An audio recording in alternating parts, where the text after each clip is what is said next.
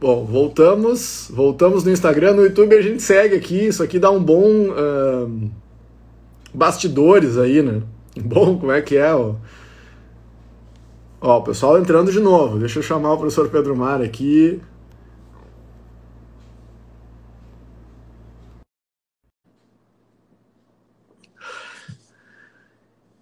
Aguardando o Pedro Mar, agora tá bom. Valeu, Plácido. Não, é, é o. é o teu. É o teu. Pessoal, uh, vamos lá pro. Vamos lá pro YouTube. Espera aí, eu, eu vou desligar tudo que eu tenho. Tá, desliga não, aí. Não tá nada agora. Eu vou te derrubar. Ó, é contigo, Pedrinho. Comigo tá bem, tem alguma coisa. Desliga tudo, desliga. tá com alguma interferência. Bom, gente, enquanto o Pedrinho aí tá com muita energia, deve estar tá com, tá com estática aí. Uh, senão, senão a gente faz diferente. Eu viro a câmera para ti para mim e a gente faz uma, uma, uma transferência uma transmissão indireta, porque tá muito louco esse negócio. Ó, tem uma galera lá, ó, tem uma galera lá no YouTube, no YouTube tá bem. Então, uh, tenta, vamos tentar mais uma vez. Foi o frio. Vamos lá, vamos de novo. Última tentativa por aqui.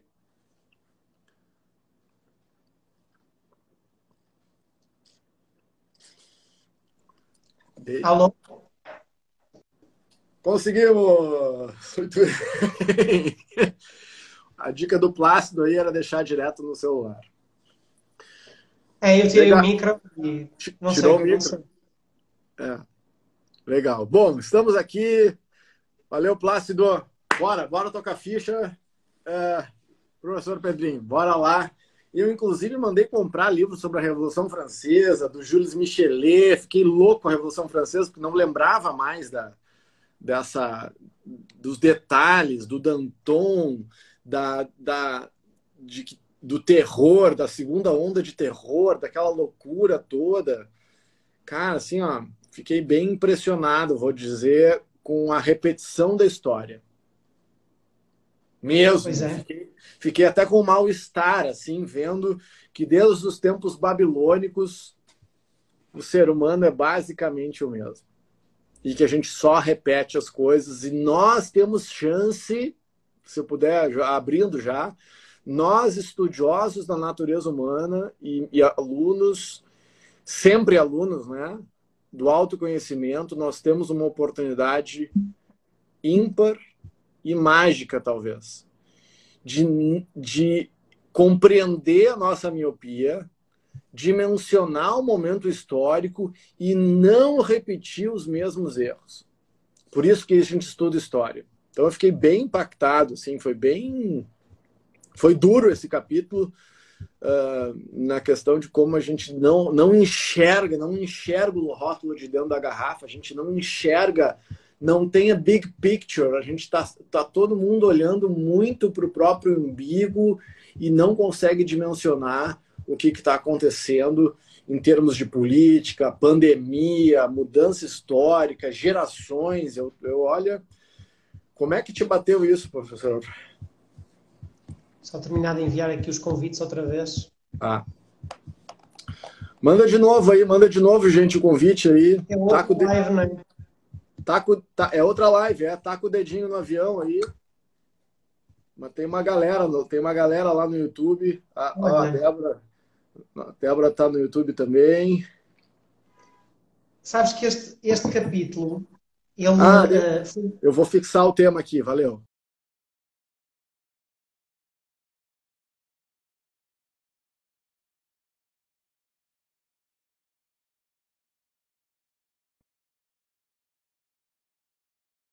Contigo, travou, voltou. Eu tinha comentado contigo que eu candidatei-me para me candidatar a uma vaga num, numa formação que eu quero fazer, depois eu revelo mais, para já não vou dizer nada. Eu tive que fazer um, um exame nacional. E o exame nacional foi hoje. Exame de matemática aplicada. Então hoje tive três horas de exame. Mas eu fui fazer o exame com crianças de 16 anos. Então eu fui à minha escola secundária, onde eu não ia há 20 anos. Que loucura. E encontrar, uh, encontrar os funcionários que ainda continuam lá há 30 e encontrar os miúdos, que nós dizemos miúdos, rapazes, raparigas, enfim, que têm 15 e 16 e 17. E, foi, e, é, e, é, e é muito interessante porque hum, nós temos a tendência para achar que o mundo é o mundo inteiro é um reflexo de nós, não é? E, e, e vemos o mundo, o capítulo diz isso de forma incrível, não é? Nós vemos o mundo através dos olhos da nossa geração. Só que a nossa geração voa depressa e a geração que vem aí vê o mundo de forma completamente diferente. E nós ficamos desatualizados muito depressa. Muito. Então, eu, li uma frase, eu li uma frase que é muito engraçada, que dizia assim, um, de um senhor chamado George Orwell, que dizia: cada geração imagina-se mais inteligente do que a anterior e mais esperta do que a que vem. É engraçado, porque nós olhamos para a geração atrás de nós e achamos assim, ah, eles eram os atrasados, eles não sabiam nada.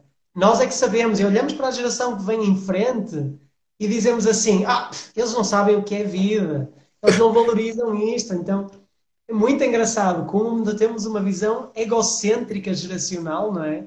E isso bloqueia completamente a nossa visão do mundo. Não, eu fiquei emocionado. Até a Joana, mas é, eu li aqui, ó, é Joana, Joana Ark. Você até a Joana Dark entrou no Joana Dark entrou no nossa, na nossa live. Isso aí. Sim. Nós falando de história, né? E muito impressionante, realmente a gente acha que quem veio antes sabe menos e quem, que, é, que nós somos melhores que os anteriores e que. E, e dos que vem que vem, todo, né, todo el pueblo se, se, se entiende el pueblo elegido, né? Todo mundo acha que é o povo eleito. Todo. Todo mundo, todo mundo, ser humano é um macaquinho que se acha, né? É um chimpanzé. E toda a geração, e toda a geração acha que tem razão. Exatamente. Nós somos eternos mimados. E o mais louco, quando foi a história do Danton, né, da Revolução Francesa, Olá, seja bem-vindo à leitura do livro ó, Leis da Natureza Humana, 17 Lei, a Lei da Miopia Geracional. Seja bem-vinda pela primeira vez. E, e o escrito da Babilônia. Eu estou tentando achar aqui para ler, tu te, chegaste a ver que, que, que os babilônios já falavam, o que, que os babilônios falavam sobre, sobre os, os jovens. Eu fiquei muito chocado, vou ver se eu acho isso aqui que, que acharam uma frase na, arqueológica na Babilônia falando que os jovens não tinham jeito, que os jovens eram displicentes e, e, e preguiçosos e não tinham vontade. Na Babilônia, gente! Os millennials da Babilônia. então, a gente acha aos anos, isso. Aos anos que isso já vai. Em Portugal há uma expressão que temos que é ui, aos anos que isso já vai. eu fiquei muito chocado, assim, e fiquei refletindo sobre como eu me coloco dentro dessa história, achando que a geração que vem é preguiçosa também e displicente. E enquanto eu preciso refletir, quanto eu preciso refletir verdadeiramente para ver o que, que é, o que, que não é, porque sim há displicência e há preguiça, mas tem um monte de coisa legal também. Mas a geração nova vem sem o histórico de ter passado as dificuldades, as guerras, Segunda Guerra Mundial, né? Toda, toda a, e, e, e com uma facilidade hoje de, das pessoas, porque a geração que passou dificuldade gera uma geração que passa mais facilidade. Isso está ali, é muito simples isso. Então, se a geração passou por muita dureza, ela vai trabalhar muito para que a geração seguinte não tenha o mesmo fim. Só que a geração que não teve o mesmo fim, que é uma geração com mais facilidade, julga o mundo em função daquelas facilidades. E não entende a dureza da geração anterior, nem a moleza da geração anterior e assim por diante. Isso é muito, é muito louco. Então a gente acaba que é o que aconteceu na, geração, na Revolução Francesa. E Revolução Francesa, ah, legal, vai estudar a Revolução Francesa se você achou uma coisa muito legal. Acho que, por fim, trouxe nobres ideais. Tá? Mas só na segunda onda de terror da Revolução Francesa foram mortos na guilhotina, ou seja, um a um, mais de 20 mil pessoas. E os grandes implantadores da guilhotina foram mortos por ela. O Danton matou Luís XVI na guilhotina. Se arrependeu. Ah, vamos baixar a bola. Veja bem, não precisamos matar todo mundo sem julgamento. Ah, mas ninguém é morto sem julgamento. Como não? Entra no Facebook para ver se as pessoas não estão sendo incendiadas sem julgamento, sem ser ouvidas. Entra no Facebook agora e me diz que as pessoas não estão sendo julgadas e guilhotinadas sem julgamento. Agora não, depois da live. Agora depois da live. É, não sai da live agora, entra lá depois. E aí o Danton, um dos grandes idealizadores da Revolução Francesa, se arrependeu, não precisava ter feito todo aquele terror, vamos baixar a bola. Robespierre, inimigo, também revolucionário, mas inimigo do Danton. Danton tá fraco, traidor, manda matar, mandou matar o Danton.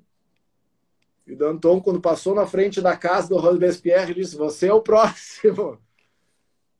E ele foi o próximo. O Robespierre morreu pela guilhotina também. E quantos em prol de nobres ideais? Porque, vem cá, gente, os regimes totalitários e ditatoriais, todos eles têm nobres ideais, não tem? As religiões que incineraram as bruxas tinham nobres ideais. E em função dos nobres ideais e da miopia geracional, nós justificamos as nossas atrocidades. Não sejamos nós os, as pessoas que, em função dos nobres ideais, guilhotinamos milhares de pessoas. O Leandro Carnal, na segunda-feira, está com um programa novo da CNN, bem legal, com a Gabriela Prioli e o Leandro Carnal. Se tem coisas que não, que não dá, se tu não vai dar voz por estuprador, né? não, tem que ser preso, sabe? Ah, ele tem justificação, não importa. Mas, fora esses casos extremos, né? tipo assim, ah, a gente precisa ouvir quem a gente não concorda. E isso, porque diálogo é isso. E eu vou falar, e eu vou, eu vou repetir o que o Leandro Carnal falou, não fui eu que falei, e que eu achei muito interessante o ponto de vista dele, porque hoje uma das palavras da moda é o tal do lacroes. Não sei se em Portugal se usa lacrou, lacrei. Ah, se usa essa expressão, por exemplo, ah, o que, que acontece quando eu lacro alguma coisa? Eu fecho. Eu, eu quando eu lacrei, eu não deixo argumento para o outro lado. E o Leandro Carvalho fala assim: quando eu lacro, eu encerro o diálogo. Não é? Olha, até a Paty Leivas entrou, seja bem-vinda. Subiu, até a Paty Leivas entrou na nossa live, hein? Que honra, minha amiga, que bom te ver aí. Então, quando eu lacro, eu tiro o diálogo. Quando eu. Entende? A conversa do Karnal com a Prioli na segunda-feira foi só sobre diálogo. O que, que é dialogar? O que, que é dar espaço para o outro falar? O que, que é se abrir para a voz do outro? O que, que é poder discutir no mesmo, na mesma mesa, no mesmo local, pessoas com credos, cores, uh, uh, ateístas, uh, crentes, muçulmanos, judeus, gêneros distintos e eu poder ser absolutamente aberto para o diálogo. Porque se nós, nós aqui, estudiosos da natureza humana, tá? do, do autoconhecimento, não conseguimos tolerar a diferença de opinião com elegância, com gentileza, que mundo que a gente vai viver? Que foi o que aconteceu lá. Os... E se eu for estudar mais profundamente o Michel, o Jules Michelet, que é o cara que escreveu sobre a Revolução Francesa, eu vou compreender, Mandela é um exemplo, né? eu vou compreender que a Revolução Francesa foi basicamente uma revolta contra o judiciário, não contra a monarquia. porque quem chancelava as coisas era o judiciário. Será que isso está acontecendo agora? Será? Porque será que o judiciário está errando a mão? Não, não diminui o salário, ganha salários exorbitantes. Ninguém está acima do judiciário hoje, por exemplo. Eu sou advogado, tenho amigos juízes. Estou falando de uma maneira genérica, dizendo que na Revolução Francesa não havia diálogo, havia guilhotina, porque o ideal era nobre. Não é isso que a gente está fazendo com as pessoas? Olha, eu não concordo contigo. Eu, eu, brinquei esses dias, já quero te passar a palavra que eu quero te ouvir. É que, e não estou nem condenando, tá? Eu já falei sobre isso. Talvez esteja condenando, mas enfim. Hoje, os namoros e, as, e, e os ficantes começam antes de perguntar o nome, não sei como em Portugal, não sei não deve ser assim, mas aqui no Brasil eu não, sim, eu não ando, não, não ando nesse mundo, então não sei, mas eu já ouvi, já ouvi muito. Primeira pergunta que, que as pessoas fazem: alguém quer dar um chute? Qual é a, a se você não ouviu falar, né? Qual é a primeira pergunta que as pessoas fazem no Brasil quando se interessam por alguém, por alguém? Antes de dar seguimento no namoro. Namoro, ficando, qualquer coisa. Uma noite de de enlevo. Qual é a pergunta que as pessoas estão fazendo? Alguém chuta aí, alguém que está me ouvindo, pode, chuta. Que eu...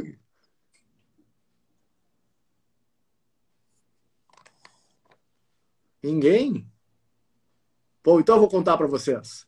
Quem você votou na eleição passada?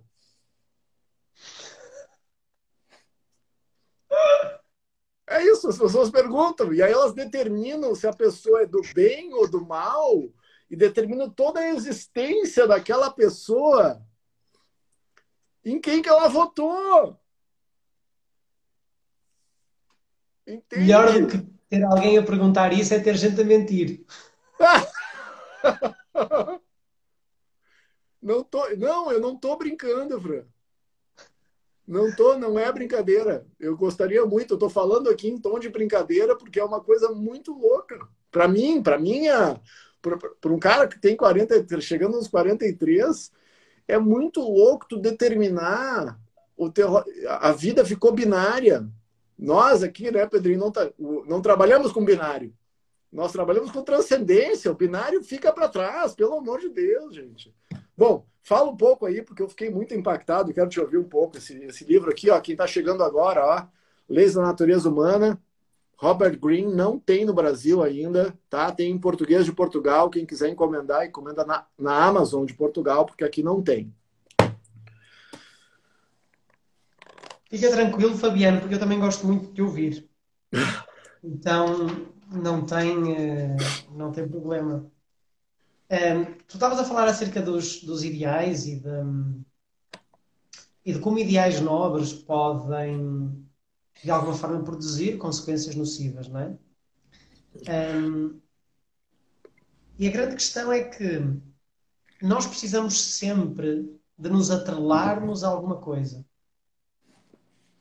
Nós precisamos, na falta de conhecimento que nós temos de quem nós somos, aquilo que nós chamamos de autoconhecimento, a necessidade é de nós encontrarmos um, eu vou dizer marca, mas pode ser marca, pode ser símbolo, pode ser significado, pode ser um ideal, pode ser o que quer que seja, que contenha em si uma personalidade. E então, pela falta de autoconhecimento que nós temos, é normal que nós queiramos comprar esses ideais, que queiramos comprar essas marcas, que queiramos comprar esses movimentos. E o grande problema é que o movimento em si, ou o ideal em si, pode até ser muito nobre, a grande questão é que quanto mais eu me desconhecer, ou quanto mais ignorante eu for acerca da minha personalidade, acerca de quem eu sou, na verdade, mais eu me vou agarrar ao ideal, menos eu permito que o ideal seja debatido, menos eu permito que o ideal seja discutido. Então eu coloco o ideal acima de mim porque eu não sei quem eu sou. E para mim, imagina agora o que é. Eu, eu não tenho a menor ideia de quem eu sou, mas eu comprei a ideia de que votar neste é mau e votar neste é bom. Eu, obviamente, vou reconhecer, vou-me reconhecer como bom porque votei neste. Então eu não vou permitir diálogo que coloque em causa o facto de este ser bom. Porque se colocarem em causa o facto de este ser bom, eu estou errado. E as pessoas não conseguem estar acima dos ideais, elas não conseguem dialogar sobre os ideais e, e de alguma forma permitirem-se a crítica, porque elas não se conhecem e elas agarraram-se ao ideal porque elas não têm conhecimento de quem elas são. E debater o ideal ou criticar o ideal é uma ameaça à integridade psicológica dessa pessoa. A identidade e a identidade, né? A identidade dela. E então é, e é muito difícil, e exatamente por isso é que nós olhamos para a geração que vem atrás de nós e achamos que nós somos mais inteligentes, e olhamos para a geração que vem à frente e achamos que somos mais espertos. E que eles não sabem, porque na verdade o desespero de nos agarrarmos a uma identidade geracional, que é esta que nós temos, advém do facto de que nós não temos a menor ideia de quem somos e que só vivemos porque nos colocaram uma etiqueta. É assim, olha, tu tens essa etiqueta, tu és isto. Então, se eu sou isto, eu vou defender isto com a minha própria vida. E o problema é esse: é quando um ideal é tão forte ao ponto de, de eu me permitir uh, morrer por ele. Porque quando eu me permito eh, morrer por ele, eu digo assim: a minha vida vale menos do que a verdade. Porque eu não estou disponível a refutar esta verdade e ao ponto de querer morrer por ela. Entendeste? Nós precisamos de mais líderes e mais pessoas que vivam pelos seus ideais do que morram por eles. Não dá mais para morrer pelos ideais, a gente precisa viver pelos frase. ideais. É, essa é, é mais né, frase caça-like, né? Essa é a frase caça-like. Nós precisamos de mais líderes que vivam pelos seus ideais do que aqueles que estão disponíveis para morrer por eles. Por eles. É isso aí. Escreve isso, Fabiano. Escreve Agora está registrado. Vou escrever, vou, vou, depois eu publico essa. Eu ainda estou procurando a frase dos babilônicos aqui, que eu fiquei muito chocado. Ah, não tem problema, eu continuo a falar então. Tenho muita coisa para dizer. Não, é impressionante. E, e uma das coisas que mais me marcou também, Pedrinho, é essa questão de como nós somos muito mais influenciados geracionalmente Sim. do que a gente imagina. Ou seja, o momento histórico que nós nascemos nos influencia muito mais do que a gente imagina. É, o momento histórico, muito, o lugar onde eu nasci, mas isso no, não nos determina, nos determina se nós não tivermos consciência. Vai nos determinar se eu aceitar aquele determinismo. Agora, eu dei uma aula semana passada, até a Aline estava participando, sobre os prisioneiros dos seus próprios pensamentos, tá? que é um, que é um, um assunto lá do Viktor Frankl. Diz que a maior e talvez a única liberdade possível na nossa existência é a liberdade de escolhermos a nossa própria atitude. A atitude que eu vou ter frente ao que a vida me traz é a única, talvez única liberdade, talvez, que, talvez única liberdade que eu realmente vou ter. A liberdade de escolher as minhas próprias atitudes, porque eu não tenho liberdade mais, não tenho o que fazer com o que foi feito comigo, de onde eu vim, de onde eu nasci, a minha cor, né, o meu DNA. Eu não tenho que fazer quanto a isso de uma maneira imediata. Agora eu tenho como escolher a minha atitude frente a qualquer coisa. A liberdade de determinar do presente para o futuro é gigantesca. Porque o passado nos puxa, né? Eu tenho, é, eu tenho, eu tenho vontade de passado e medo de futuro, daí eu estou sempre congelado. Eu não entendo. Então, a consciência, o resumo, né, dessa, um dos resumos, eu posso dizer, né? Ah, aqui achei, achei, achei, achei. Tá? Nós reagimos no mesmo padrão, tal como há 3 mil anos. Tá? Aqui a frase do livro, é o livro, a página 541. Né? Então, que nós julgamos que nós não reagimos conforme padrões, né? porque todo mundo se acha e acha que não foi feito no, nos nos padrõezinhos. Então, nós temos muito mais padrão, padrão do que a gente imagina. Então, eles acharam um, um sinete, um tablete de barro na Babilônia de mil anos antes de Cristo, tá? E aí, olha o que estava escrito, nessa, escrito nesse sinete babilônico, ou seja, de 3 mil anos, mais de 3 mil anos. Os jovens de hoje estão podres, são maus, né? não têm fé e são preguiçosos. Né? Nunca se verá uma juventude como se viu antigamente. Nunca se verá uma juventude capaz de preservar a nossa cultura. Não poderia falar isso do, dos milênios hoje? E certamente falaram isso de nós. Com certeza. Então, tu imagina essa frase dos babilônicos tem 3 mil anos e, e o que a gente entende desse capítulo é que a gente repete padrões muito mais do que a gente imagina e por isso que a gente tem que estudar história, gente, um pouco de história. Para não cometer, a gente está na hora de você se tornar mais criativo nos seus erros. É, há uma frase do, do Tristan Bernard que diz assim: a humanidade que deveria ter 6 mil anos de experiência cai na infância a cada geração. Não é minha, mas, mas é isso, ou seja, é como se. E eu, eu não sei se tu. Eu, eu refleti sobre isso, porque a primeira coisa que eu fiz quando peguei no, no capítulo foi tentar pensar sobre o assunto sem ler.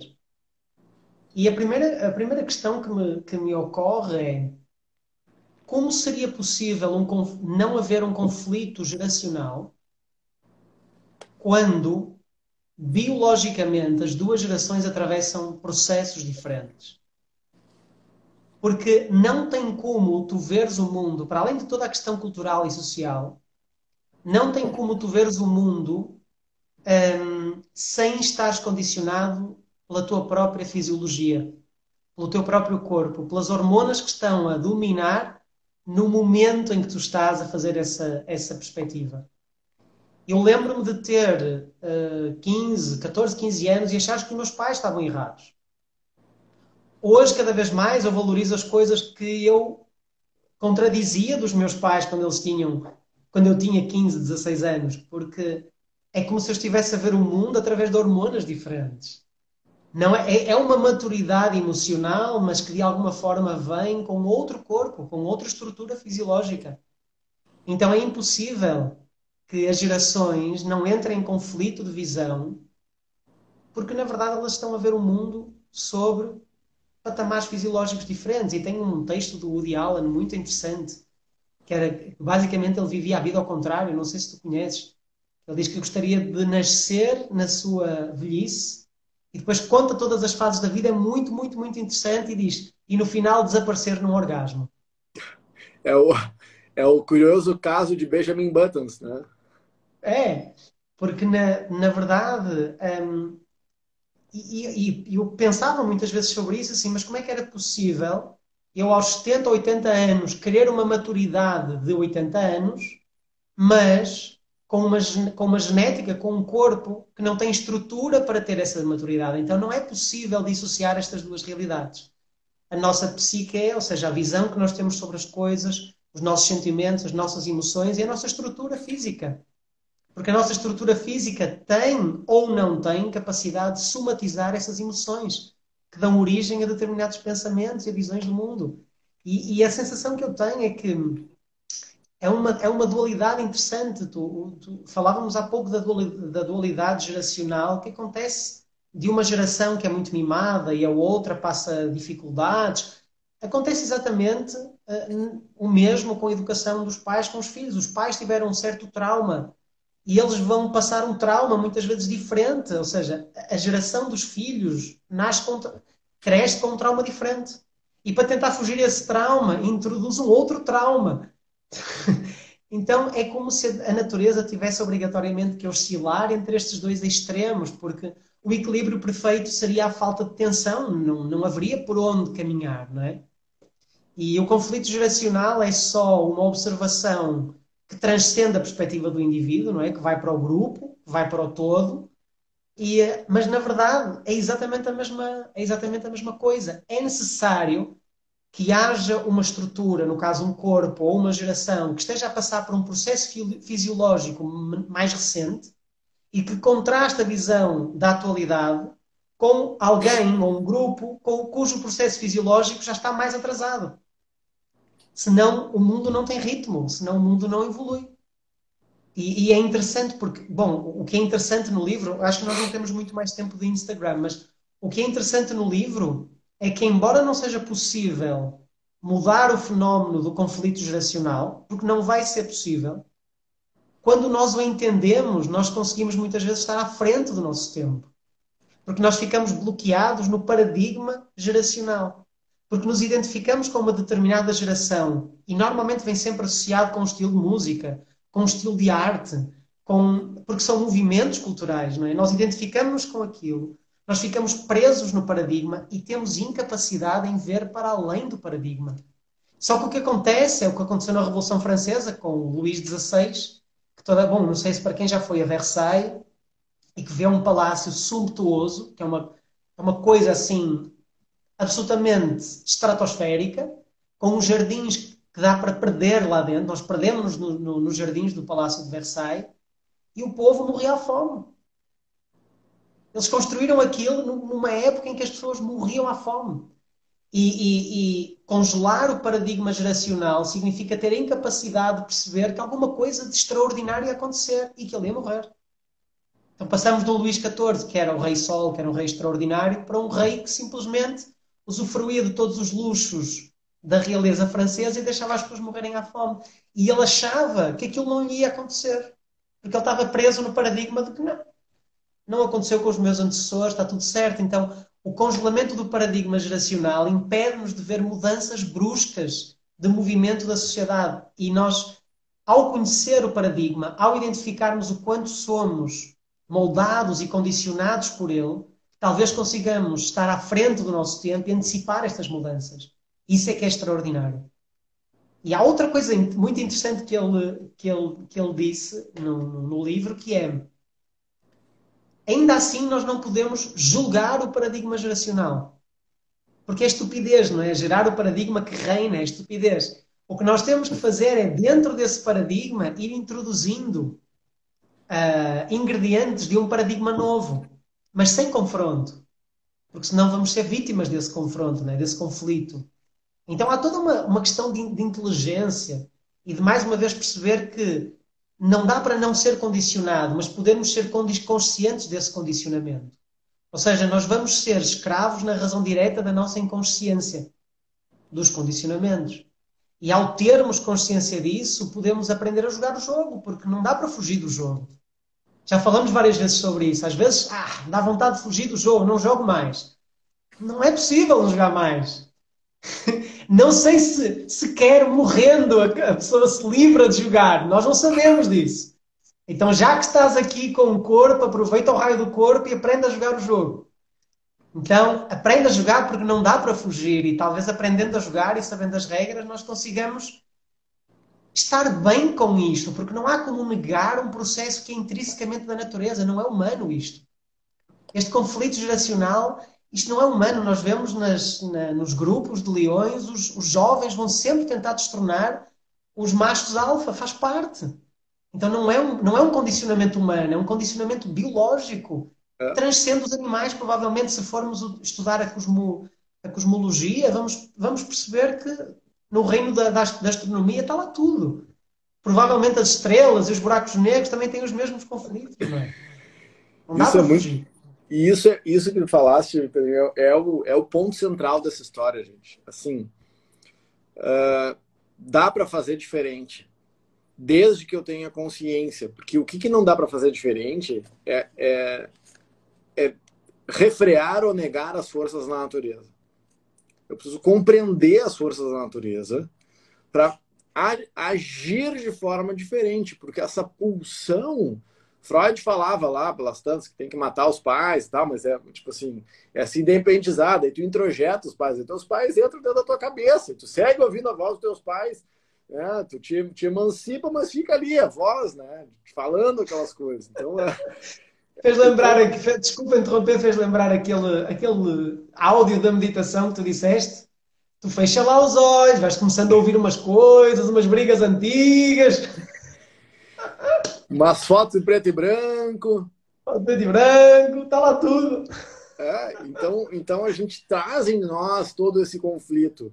E, to, e, e só que o que está acontecendo e hoje eu vejo esse ruído de comunicação entre as novas gerações e as antigas gerações, inclusive novas gerações querendo resgatar valores antigos.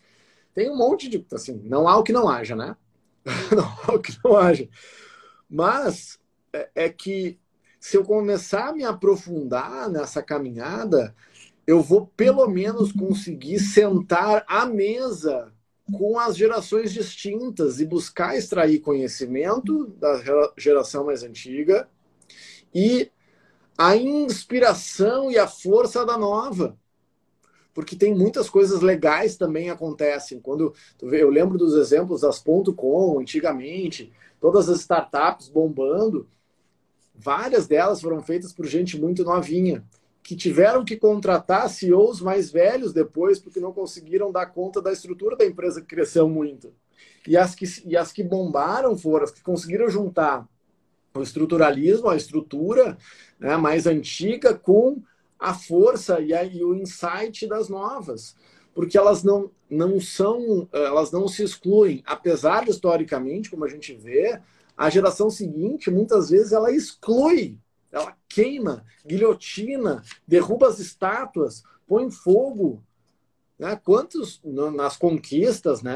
Nossos ancestrais portugueses, muitos lugares que eles iam, eles, eu lembro, eu fui visitar a Ilha da Páscoa, vou te dar um exemplo, que tem lá os moais, que são aquelas estátuas. Os holandeses que descobriram a Ilha da Páscoa no dia de Páscoa quebraram o, pescoço dos moais. Porque, por quê? Porque eles queriam destruir os sinais da civilização antiga, impondo a nova. Eu vejo lá, agora, olha, eu não, assim, agora na Turquia, fui visitar a Turquia um tempo atrás. Uh, fui visitar a Hagia Sofia, né, que era a catedral do Império Bizantino, Império Romano do Ocidente, do Oriente, e virou um museu. Ah, e aí eles uh, limparam, e todos os vitrais davam para ser vistos e tal. Beleza. Então há ali uma convivência entre o antigo e o novo. E agora o Erdogan transformou a Hagia Sofia numa mesquita de novo. Eu, pô, eu vi os vitrais da Hagia Sofia. Será que eles vão arrancar os vitrais? Será que eles vão tapar de novo? Então, então em função, eu lembro daquelas, lembra aquelas imagens horríveis que a gente viu lá dos, dos radicais islâmicos, explodiram aquela, aquela, aquela imagem de, de, de Buda gigantesca, quebraram as imagens. Então, no afã de implementar o novo, esses movimentos que podem ter ideais nobres, eles vão destruindo o que ficou para trás e esquecem da história. Então, eu fiquei muito feliz quando fui à Turquia, quando negociei isso. Olha que legal, o Império Turco Otomano não destruiu as imagens e os monumentos e a história. Eles tomaram, mas eles, eles, não, eles não, não, não, não destruíram a Hagia Sofia. E agora está um movimento, uma retomada de um outro movimento que ninguém sabe. Eu acho que eles não vão destruir, mas vão tapar. Você não vai poder mais ver as imagens da, internas da Hagia Sofia, porque provavelmente elas vão estar tapadas. Então, nós não podemos fazer isso, nós temos que ir adiante preservando o que a geração mais antiga nos trouxe e valorizando o que a nova nos traz. Esse é o nosso papel como estudioso da natureza humana. O próximo passo é esse. Estavas a falar, Fabiano, e eu tinha, no resumo do livro, eu tinha apontado uma frase que era o problema é que nós olhamos o presente com as lentes do passado mas enquanto tu falavas, eu descobri um outro problema: é que nós olhamos o passado com as lentes do presente. Essa frase eu vou registrar. Então, o problema é olhar. O problema não só é olhar o presente com as lentes do passado, mas olhar o passado com as lentes do presente, porque e o futuro com a lente e o futuro com as lentes do presente também, né? Sim, porque quando nós observamos e analisamos uh, o que é que aconteceu no passado, e é, claro que há coisas que são, são horrendas, há coisas que são, são feias, há coisas que são más. Mas a questão é que nós olhamos essas coisas do passado, achando que nós jamais seríamos capazes de ter feito algo do género. Há um julgamento quase no que diz respeito à humanidade, de colocar a humanidade, a humanidade, entre aspas, de quem fez aquilo em causa. Então nós olhamos para o passado e achamos assim: estas tradições eram horríveis e estas pessoas devem ser esquecidas da história. Só que nós esquecemos que as pessoas daquela época viam o mundo de uma forma diferente, dentro daquele contexto. E, e, e, quando vem uma nova geração que simplesmente quer apagar o conteúdo do passado porque não fez as pazes com o passado, a partida não vai dar certo. Porque nós olhamos, é muito fácil olhar para uma data de há 500 anos e achar o comportamento daquelas pessoas uh, antiético, porco, sujo. É muito fácil de achar. E se nós estivéssemos lá? Então é um erro olhar para o passado e para as pessoas do passado com as lentes que nós temos hoje, ou que nos permitem ter hoje. E enquanto nós uma... não fizermos pazes com isso também, diz, diz, diz. Eu tenho uma outra frase, te ouvindo aqui, eu tenho uma outra frase, caça likes aqui, ó. Hoje é só o seu, o, seu passado sempre vai fazer força para você não evoluir. Registre. É? O nosso passado, que é o, que é o que tu tá falando, né? O passado fica me prendendo, eu, fico, eu não perdoo o passado. Eu quero apagar o passado. E aí, gente, fica aí, ó, a dica. Se você apagar o seu passado, o seu passado vai mandar em você porque eu mando para o inconsciente o passado. E aí eu repito. Eu vou... Então, olha, o pessoal da Revolução Francesa fez exatamente, exatamente o que ele condenava. Eu lembro é. do Anakin, é a história do Anakin Skywalker, né? Do Obi-Wan Kenobi. Você se tornou na, naquilo que, que, que nós que, na, no inimigo que nós combatíamos. O Anakin Skywalker era um Jedi que se tornou um Sith. Eu mudei Gente, um pouquinho a tua frase. Tá, só... Eu mudei um pouquinho a tua Diz, diz, diz. Uh, que assim, o Alex nos diz: ah, a gente uh, dá para ficar mais tempo na live aqui, mas o jogo não é esse, tá? Então nós vamos fazer a nossa transição aqui. Pessoal, nós vamos seguir no YouTube Vai no YouTube lá, professor Fabiano Gomes, nós estamos ao vivo no YouTube. Nós vamos fazer essa transição. Por que, que nós estamos fazendo essa transição? Porque essa é a penúltima live do Instagram. Nós vamos fazer mais uma, que vai ser o fechamento desse projeto, e a gente vai embarcar esse projeto no YouTube e no Classroom. Absolutamente free. Você quer participar? Quando terminar essa live, entra no meu Instagram, se inscreve no link de Mastermind, que nós vamos começar a interagir por outros canais fechados. Eles são abertos, assim, ele é aberto e fechado, ou seja, você vai. É só entrar que está valendo. A participação especial da Roma. Então é só se inscrever que você está dentro do projeto, tá? Desse Mastermind. Então, vai migrando lá para o YouTube. Eu vou fechar a live aqui do Instagram e a gente segue lá conversando. Eu vou só deixar, eu vou só deixar a frase em suspense. A frase, registra aí, registra aí. Para convidar. Que é uma, uma pequena modificação da minha e depois da tua, que é ninguém quer morrer nem no seu próprio passado. Pausa dramática aí para você assimilar essa frase. Então, gente. Vamos para o YouTube. Ó, vamos para o YouTube, já estamos lá, vai migrando para o YouTube, tá? Que vai ser essa dinâmica. E depois se inscreve no Mastermind, já tem uma galera inscrita, um monte de gente legal que a gente vai seguir de lá. Então, gente, beijo no coração. Estamos saindo aqui. Na dúvida, só entra no meu perfil que já tem o link do YouTube lá, tá? Entra no, na, na bio do da meu Instagram, clica lá que vai ter uma abinha escrita YouTube. Clica que a gente já vai estar online. Então, gente, encerramos aqui no Instagram e seguimos no YouTube. Beijo no coração.